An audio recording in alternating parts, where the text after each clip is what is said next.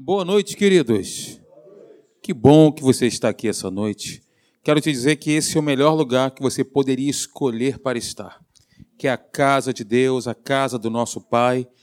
E estando na casa de Deus, né, certamente Deus está, porque Ele é o dono da casa, né? Ele Deus, Deus está aqui por quê? Porque você também está aqui. E a Bíblia diz que você é templo do Espírito Santo você é casa de Deus, habitação de Deus, assim como eu também o sou.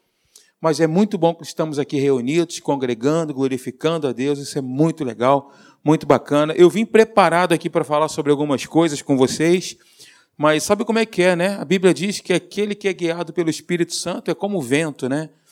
O Espírito Santo ele vai nos levando nas suas direções, nós vamos navegando. É só abrir, é só abrir o, o, o como chama, a vela, né? E se deixar conduzir pelo vento do Espírito. Eu quero compartilhar com vocês aqui algo que está no meu coração, que eu tenho meditado. Vamos entrar no assunto sobre, sobre renovação da mente, porque esse é o nosso conteúdo, nós vamos seguir. Mas antes eu queria compartilhar pra, com vocês aqui algo que está no meu coração, que Deus falou comigo, eu estava compartilhando com a minha esposa ali no gabinete, está em Salmos capítulo 27, versículo 7. Mas antes, baixe sua cabeça, vamos orar. Senhor, nós te louvamos, te agradecemos, porque nós sabemos em quem nós temos crido. Sabemos que tu és um Deus poderoso, nós sabemos que tu és a nossa fortaleza, o nosso sustento, o nosso socorro. Sabemos que tu és um Deus que nos ama. Ó Deus, estamos debaixo das tuas asas, tu és o Deus que nos guarda, que nos protege. Nós sabemos que somos amados por ti. Sabemos que somos teus filhos, Senhor. Não somos bastardos, não, não estamos aí perambulando nesse mundo desgarrados, pelo contrário, nós temos uma conexão inquebrável contigo, Senhor. Que, e, nós, e nós, ó Deus, declaramos essa noite todo o nosso amor por Ti, toda a nossa gratidão por Ti, Senhor, porque Tu és um Deus que fala conosco. Tu és um Deus que responde responde a nossa oração. A boa notícia é que o Senhor ouve as nossas orações, aleluia. Tu tem ouvido as nossas orações quando nós clamamos a Ti, quando nós buscamos a Ti, quando nós falamos contigo, porque Tu és um Deus vivo que está sentado num trono de glória, reinando, Senhor. E nós somos os Teus filhos, estamos debaixo do Teu senhorio estamos debaixo da tua majestade, reconhecemos que tu és o nosso Pai e que também tu és o nosso pastor. E nada nos faltará, como está escrito no Salmo 23. Muito obrigado, nós te louvamos no nome precioso de Jesus. A igreja diz amém. amém. Glória a Deus. Queridos, então vamos lá, abriram então Salmo 27, versículo 7.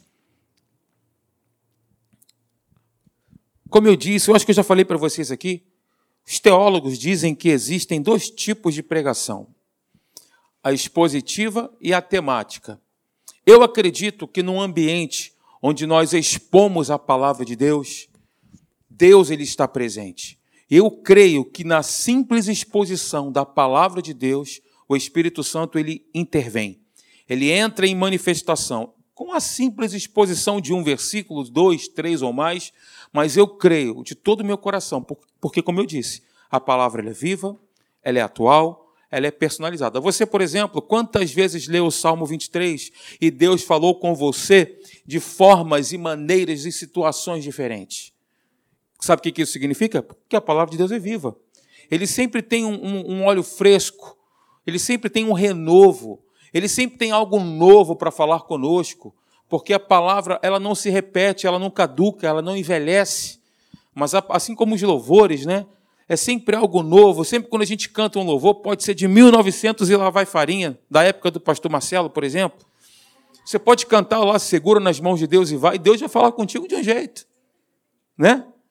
É ou não é? Sim. Louvor não envelhece, a palavra de Deus não caduca. Então vamos lá, Salmo 27, versículo 7. Olha, preste atenção, veja Tenta captar aí, tenta entrar. Se você tem essa criatividade em você, aflorada, tenta captar o sentimento né, da oração do salmista aqui. O salmista Davi que fez esse salmo, que foi inspirado pelo Espírito Santo a escrevê-lo.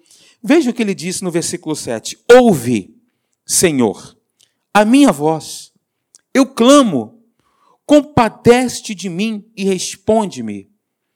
É porque as palavras são frias, mas eu acredito, eu posso imaginar que pela oração dele aqui, ele não tinha certeza que estava sendo ouvido. Ouve, Senhor, a minha voz, eu clamo. Gente, a boa notícia é que Deus, ele ouve a nossa oração. Ele está atento à oração que se faz neste lugar ou em qualquer outro lugar. Ele ouve, essa é a revelação do nosso Deus. Deus, ele é amor. Deus, ele é perdão. Deus, ele é bom. Ele é socorro bem presente nas tribulações. Ele não está ausente, pelo contrário, ele está presente. Ele está conosco. Então eu vejo aqui que ele tinha uma certa, não sei, posso, ser, posso estar sendo presunçoso, mas me parece pelas palavras que ele não tinha tanta certeza. Quando o Senhor ouve a minha voz, eu clamo, compadece de mim, responde-me. Ele estava clamando aqui e estava pedindo, Senhor, pelo amor de Deus, fala comigo. Veja no versículo seguinte, que bacana, olha que legal.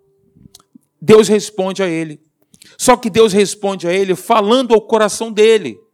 E ele disse: Ao meu coração me ocorre. Qual foi a resposta de Deus? Buscai a minha presença ao meu coração me ocorre. O Espírito Santo falou, o salmista Davi, ele discerniu, ele teve essa percepção. É isso que muitas das vezes falta para a gente, irmãos. Nós oramos assim, Senhor, fala alto. Deus não precisa gritar para se fazer ouvido. Nós é que precisamos ter sensibilidade, discernimento espiritual para captar, para perceber Deus falando. Porque Ele fala, queridos. Ele está sentado num trono reinando eternamente, mas ele habita dentro de nós, nós somos templo do Espírito e essa voz ela ecoa do nosso espírito. Porque é o nosso espírito que tem comunhão com o Espírito de Deus e através do nosso espírito nós percebemos a voz de Deus. Deus fala. Olha para a pessoa do seu lado e diz para ele: Deus fala. Qual é a oração que precisamos fazer? Senhor, eu preciso de discernimento. Eu preciso de percepção espiritual. Eu preciso de sensibilidade. Faça-me sensível à tua voz para que eu perceba a tua direção para a minha vida, para que eu possa aplumar a vela do meu barco e ser navegado pelo teu Espírito Santo nas águas desse mundo. Eu quero ser guiado por ti. E a boa notícia é que Deus também quer nos guiar, irmãos. Porque Deus ele quer fazer isso com a gente. É por isso que ele diz em Isaías, meu filho, esse é o caminho ande por ele. Esse é o caminho, olha, não, não vá para a direita nem para a esquerda. Esse é o caminho. Ande por ele. O Espírito Santo sempre fala. E Deus sempre ouve a nossa oração. Prosseguindo então aí no versículo 8, diz: não, é, Ao meu coração me ocorre, buscai a minha presença. Buscarei, pois, Senhor, a tua presença. O salmista, no versículo 7, ele pede: Senhor, eu quero ouvir a tua voz, me responde. É como que se ele estivesse esperando algo de Deus. É como que se ele estivesse esperando ali algo que Deus fosse dar para ele, né? Senhor, me responde, eu preciso disso. Quando na verdade Deus diz para ele o seguinte: a minha graça te basta, a minha presença te basta, busca a minha presença. Queridos, a gente precisa aprender. Nós precisamos, eu falo por mim, eu estou pregando para mim mesmo, porque Deus falou comigo essa tarde sobre isso aqui. Muitas das vezes nós pedimos, Senhor, me cura. Senhor, me faça prosperar. Se bem que a prosperidade é uma consequência de atos, né? como o pastor Marcelo está pregando aqui de manhã. A nossa vida total é um somatório de pequenas atitudes que nós vamos tendo ao longo dos anos da nossa vida. É assim que acontece. Então, a prosperidade é da vontade de Deus? É claro. Deus ama o próspero? É claro. Mas nós precisamos nos posicionar conforme a palavra para colhermos a prosperidade. E a Bíblia diz que Deus ama quem dá com alegria. Bem, esse não é o assunto. Foi só um parênteses. Voltando aqui para o cerne da questão, ele estava pedindo, estava buscando algo de Deus, e Deus se revelou para ele: meu filho, busque a minha presença. Precisamos buscar a Deus por aquilo que Ele é. Buscá-lo pelo seu amor, buscá-lo pelo seu perdão, buscá-lo por tudo aquilo que Ele é e não por aquilo que Ele pode nos dar. E não por aquilo que Ele tão somente, porque Deus é provisão. Quando nós buscamos a face dele e queremos nos relacionar com Deus, mediante aquilo que Deus é, queridos, Deus vai se revelar de forma provisional. Eu não sei nem se existe essa palavra, né? Mas Deus vai se revelar de forma providente, suprindo as nossas necessidades e todas as outras coisas. Não foi isso que Jesus nos ensinou? Buscai, pois, em primeiro lugar, as coisas, a prosperidade. Não. Buscai, pois, em primeiro lugar, o reino de Deus. Todas as outras coisas vos serão acrescentadas. Buscai a minha presença, Paulo, a minha graça, a minha presença, o meu favor, basta a você. Senhor, tira isso de mim, tira o espinho da carne, meu filho. A minha presença contigo é aquilo que você tem de mais importante. Ele é a nossa esperança. Bem-aventurado os que confiam no Senhor, cuja esperança está no Senhor? Não. Cuja esperança é o Senhor. O Senhor é o meu pastor e ele não me faltará. Porque esse texto no original significa exatamente isso. O Senhor é o meu pastor e ele mesmo não me faltará. O Deus da provisão, o Deus da graça, o autor e conservador da vida, o Deus que nos ampara, o Deus que nos sustenta. Então, primeiro, buscar o coração de Deus, para depois, e todas as outras coisas serão acrescentadas. Nós invertemos o processo. Buscamos a mão de Deus ao invés de buscar o seu coração. Quando na verdade Deus quer que nós busquemos o seu coração, para que Ele possa nos provisionar com todas as coisas, porque nós somos filhos. Essa é uma revelação maravilhosa. Nós somos filhos de Deus. Nós estamos debaixo dessa asa dele. Glória a Deus por isso. Então esse salmo aqui falou forte no meu coração. Eu queria compartilhar com você, como eu disse no início, né? Deixar o Espírito Santo conduzir. Eu vim aqui preparado para dar sequência à nossa série Renove a Sua Mente, mas como Deus falou comigo de uma maneira tão especial, eu falei: ora, se Deus falou comigo desse jeito, eu tenho certeza que Deus quer falar com a igreja dele também de forma simples, expondo os versículos da palavra de Deus, porque na simples exposição, a palavra de Deus é viva, na simples exposição, a vida floresce, a graça de Deus abundante vem sobre a nossa vida. E veja, olha só, você sabe que a Bíblia, como um todo, ela não foi feita com capítulos e versículos, né? Os eruditos fizeram para que nós pudéssemos ter uma compreensão melhor, pudéssemos pegar os versículos, né, gravarmos, memorizarmos. Mas ela não foi feita, era em papiro pastor Marcelo, que é teólogo, sabe, estudou sobre isso aí, sabe muito bem. Fez teologia, né? E sabe muito bem. Eram papiros.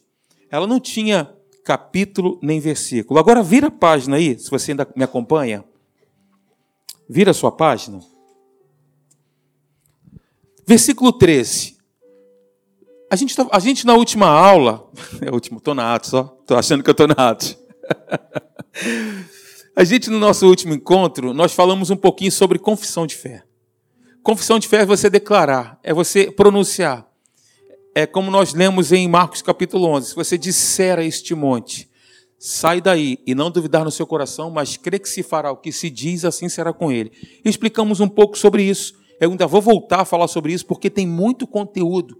Agora veja essa declaração que o salmista Davi faz no mesmo Salmo 27, sendo que no versículo 13.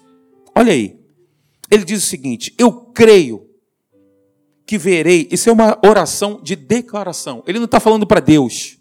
Ele está simplesmente pronunciando: Eu creio que verei a bondade do Senhor na terra dos viventes. Espera pelo Senhor.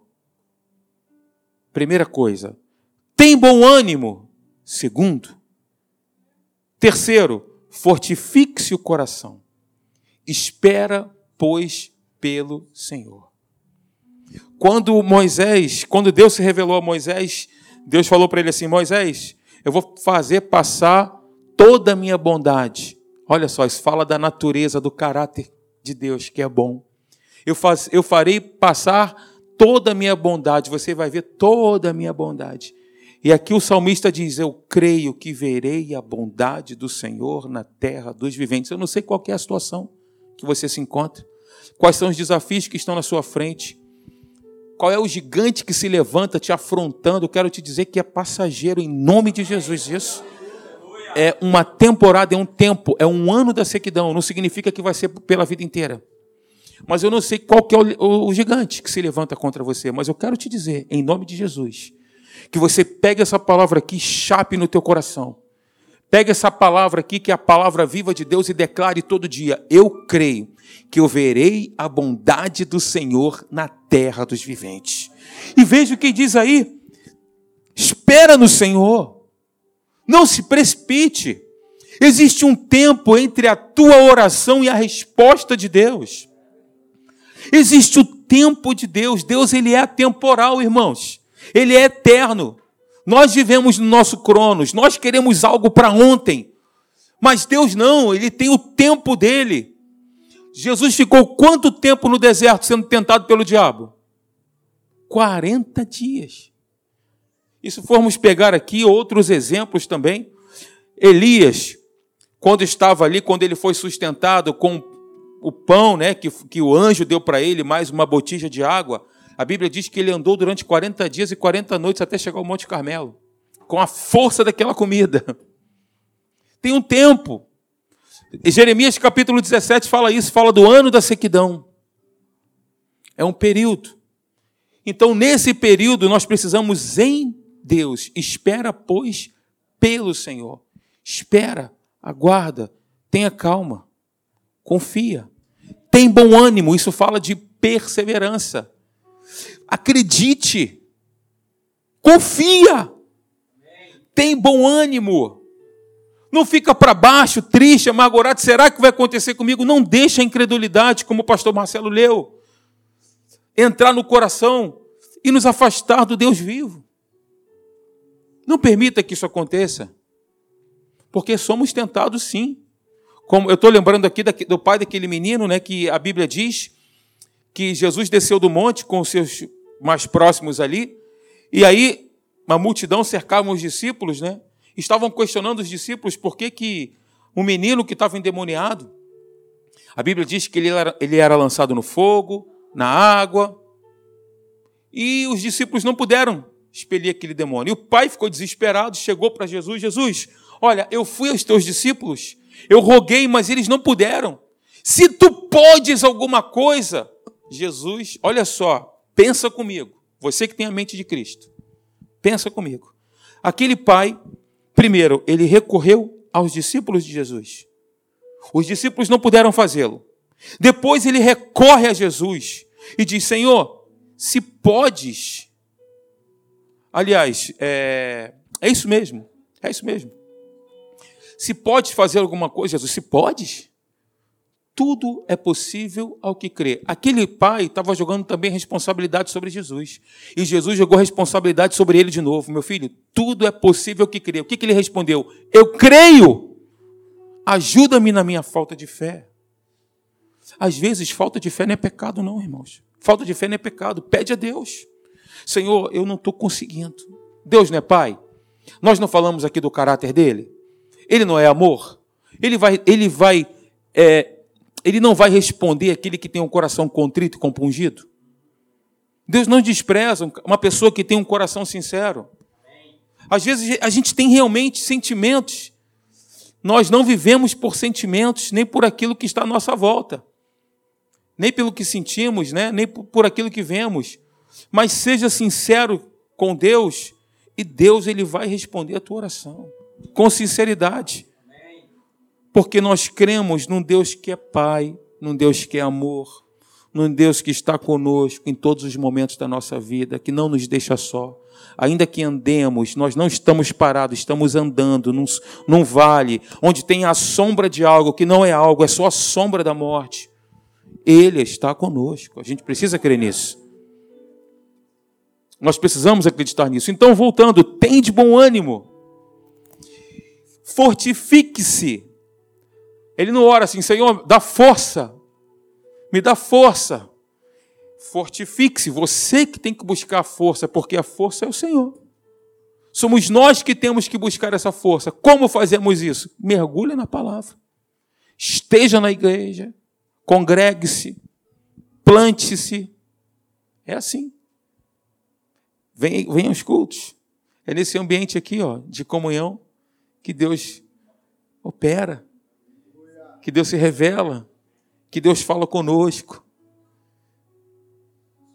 Espera pelo Senhor. Tem bom ânimo. Fortifique-se o teu coração e, de novo, espera, pois, pelo Senhor.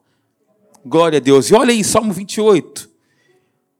Glória a Deus. Olha a atitude do salmista. Salmo 28, versículo 6. Como ele responde aí? Lê na tua Bíblia aí. O que está escrito? Salmo 28, versículo 6. Olha a resposta. Bendito seja o Senhor. Por quê?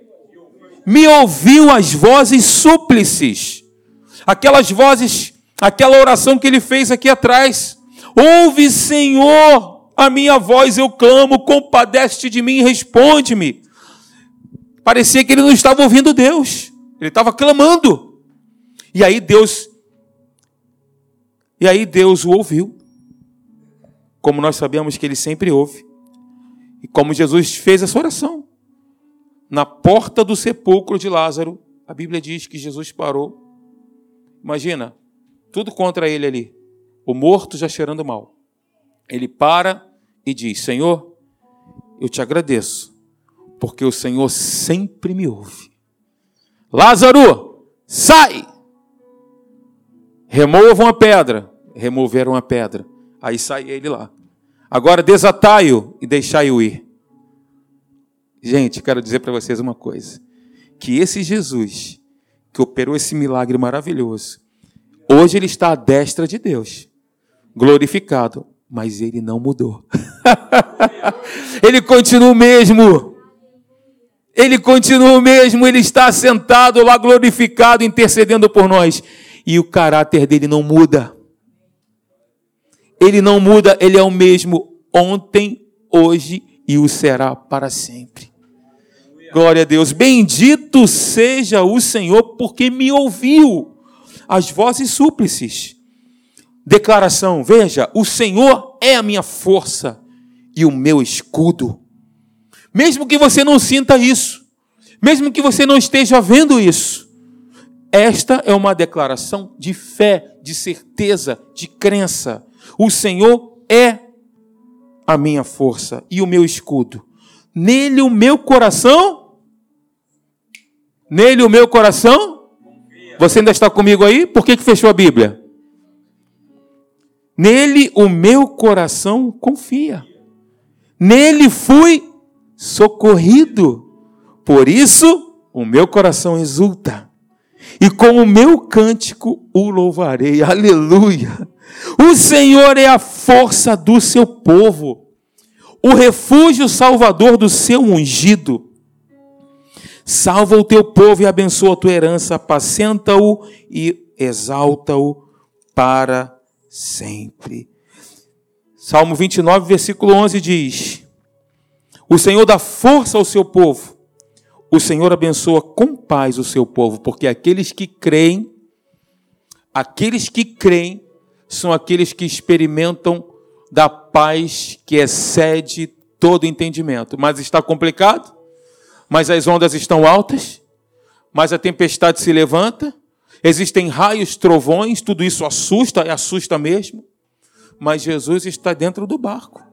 Ele está na popa lá dormindo, ó, sinal de descanso. Nós estamos em Cristo, sim ou não? Você está em Cristo? Diga para o teu irmão ao seu lado aí, queridos, estamos em Cristo Jesus. Estamos nele. Glória a Deus. Abra aí agora, Salmo 118. Oh Deus, vou ficar aqui, hein?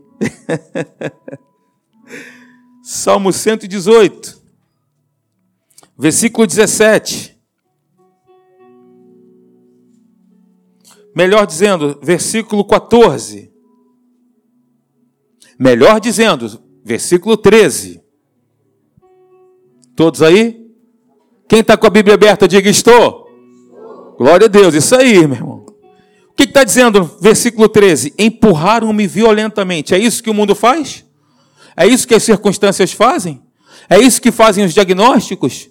Empurraram-me violentamente para me fazer cair. Porém, o Senhor me amparou. O Senhor é a minha força e o meu cântico. Por quê? Porque Ele me salvou, glória a Deus. E no versículo 17: Não morrerei, mais uma declaração, antes viverei e contarei as obras do Senhor. Ó, eu quero te dizer uma coisa: que Deus tem planos para você. Eu quero te dizer que Deus ele tem planos e pensamentos a teu respeito, planos de paz. Você tem um propósito. Todos nós na face dessa terra nascemos com um propósito. Nós não nascemos para somente existirmos. Mas nós nascemos porque Deus nos fez com um propósito. E eu quero te dizer mais: que Deus não une pessoas, Deus une propósitos. Essa é a frase do pastor Léo, nosso amigo lá em, na Tijuca. Deus não une pessoas, Deus une propósitos. Então, se você está congregando nesse lugar maravilhoso, Deus tem um propósito para a sua vida. Para que você possa ser uma bênção na vida de outros, para que você possa ser um edificador, um construtor de vidas. Amém, queridos? Amém. Glória a Deus. Senhor, nós queremos te agradecer pela tua palavra que é verdadeira. Tua palavra que é, uma, que é a verdade absoluta para a nossa vida, Senhor. Nós te bendizemos, nós te glorificamos, porque eu sei que o meu Redentor vive e por fim se levantará sobre a terra, assim como disse, Senhor, o teu servo Jó. Nós também fazemos esta mesma oração, porque eu sei que o meu redentor vive e por fim se levantará sobre a terra. Glória a Deus. Aleluia. Com efeito, eu sei que o Senhor é grande e que o nosso Deus está acima de todos os deuses. Aleluia. Eu sei, ó Senhor, que não cabe o homem determinar o seu caminho, nem o que caminha ou dirigir os seus passos, mas nós queremos ser totalmente dirigidos e guiados pelo Teu Espírito, Pai. Glória a Deus. Queremos ser completamente guiados, dirigidos por Ti, Senhor. Completamente guiados e dirigidos por Ti, Senhor. Oh Deus, como temos ouvido aqui, o Senhor é aquele que tem pensamentos maravilhosos a nosso respeito. Nós cantamos isso aqui. Eu sei é que, eu é que sei que pensamentos têm a vosso respeito. Diz o Senhor: pensamentos de paz e não de mal, para vos dar o fim que desejais. Pensamentos de paz e não de mal. Deus ele te criou para que você tenha uma vida plena. Deus ele nos criou para que tivéssemos uma vida plena, uma vida abundante. João capítulo 10 diz que o diabo veio para roubar, matar e destruir, mas eu vim, mas Jesus veio para que tenhamos vida e vida em abundância. E uma vida abundante, Senhor, não é uma vida de escassez, uma vida miserável. Nós cremos, ó oh Pai, nesse Deus maravilhoso que está em nós, a, a, em nós e habita em nós, Senhor. Tu és a paz, Senhor, que excede todo entendimento. Às vezes não compreendemos, às vezes não conseguimos mensurar, às vezes queremos receber, ó oh Deus, a lógica das coisas, mas o teu amor é incondicional, a tua paz excede o entendimento. Nós não conseguimos, pela lógica, compreender isso, mas uma certeza nós temos: nós sabemos em quem, tem, em quem nós temos crido. Sabemos que o nosso redentor vive e por fim se levantará. Eu sei, eu sei, eu sei, eu declaro isso, nós declaramos isso, Senhor. Diga, eu sei em quem tenho crido e também sei que Ele é poderoso. Eu sei que o meu redentor vive Aleluia. Eu quero dizer para você um versículo que está aqui em Provérbios capítulo 10, versículo 11, que diz que a boca do justo é manancial de vida. A boca do justo é manancial de vida. Existe poder quando nós pronunciamos, sobretudo, a palavra de Deus. Jesus disse que o que contamina o homem não é o que entra, mas é o que sai. Provérbios diz que a morte e a vida estão no poder da língua. O que bem a utiliza, comerá do seu fruto. Então, que das nossas bocas, dos nossos lábios, sa saiam palavras de vida eterna, que saiam as palavras da vida, porque nós estaremos colhendo aquilo que estamos semeando através das declarações, das palavras que saem dos nossos lábios. Obrigado, Senhor. Vamos louvar a Deus, vamos adorá-lo, vamos bendizê-lo. Bendize, ó minha alma, ao Senhor, e tudo que é em mim, bendiga o teu santo nome.